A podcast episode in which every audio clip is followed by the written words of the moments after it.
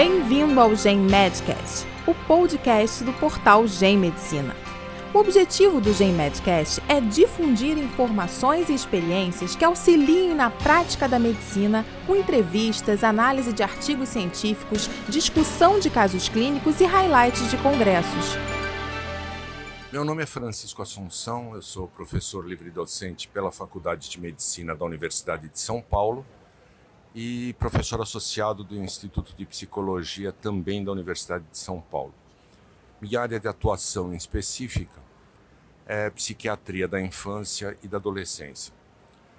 E nesse momento acho que nós temos uma questão bastante interessante a ser pensada em relação a essa população, que é um teórico aumento do índice de depressão e de suicídio na infância e na adolescência.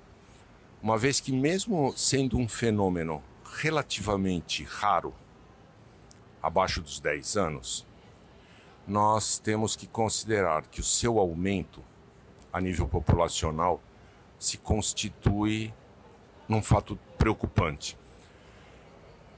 E óbvio que nós vamos considerar que doenças mentais estão envolvidas nessa questão, principalmente depressão, responsável por mais de 50% das tentativas de suicídio, principalmente em adolescentes.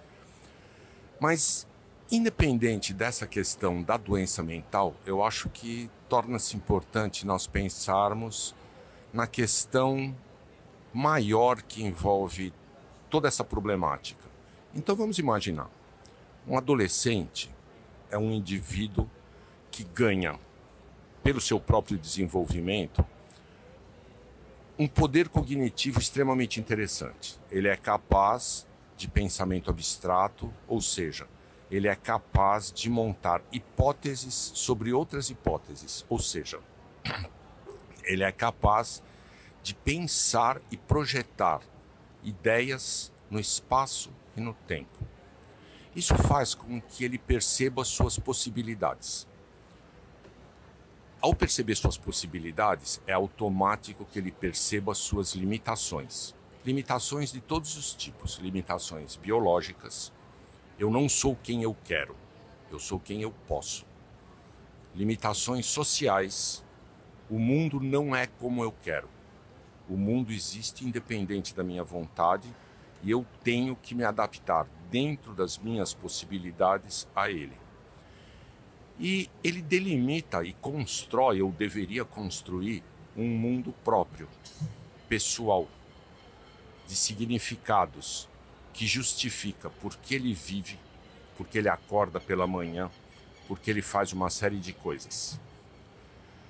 Peguemos esse adolescente e projetemos na nossa pós-modernidade. Esse adolescente, ele, em primeiro lugar, cresce de uma maneira extremamente superprotegida na maior parte das vezes. E de uma maneira que ele tem uma rede de sustentação pequena. Por quê? Porque nós somos talvez a única espécie que terceiriza a criação de filhos. E isso implica que os vínculos são cada vez mais frouxos, cada vez mais superficiais e cada vez menos satisfatórios. Como compensação desses vínculos frouxos e insatisfatórios, eu tenho um esquema de superproteção, principalmente parental, que não admite qualquer tipo de frustração e qualquer tipo de limite. Então, somos ou temos nesse momento uma geração de gênios, entre aspas, incompreendidos, também entre aspas, e insatisfeitos. O que prolonga essa adolescência quase que de maneira indefinida. Se ela terminava aos 18 anos, hoje já falamos próximos aos 30 anos, e se não tomarmos cuidado, nós temos adolescentes de 40 anos vivendo com os pais. Por quê? Porque a demanda do mundo pós-moderno é uma demanda importante, é uma, uma demanda alta, com exigências altas e com um índice de competitividade bastante grande. Isso significa que esse indivíduo é insatisfeito e sente-se impotente. Diante da impotência, o medo. Diante do medo, a fuga mais fácil a partir da tristeza e da autoeliminação.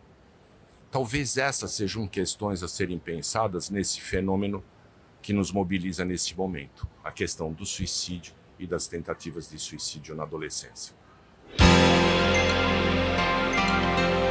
Você ouviu o Gen Medcast.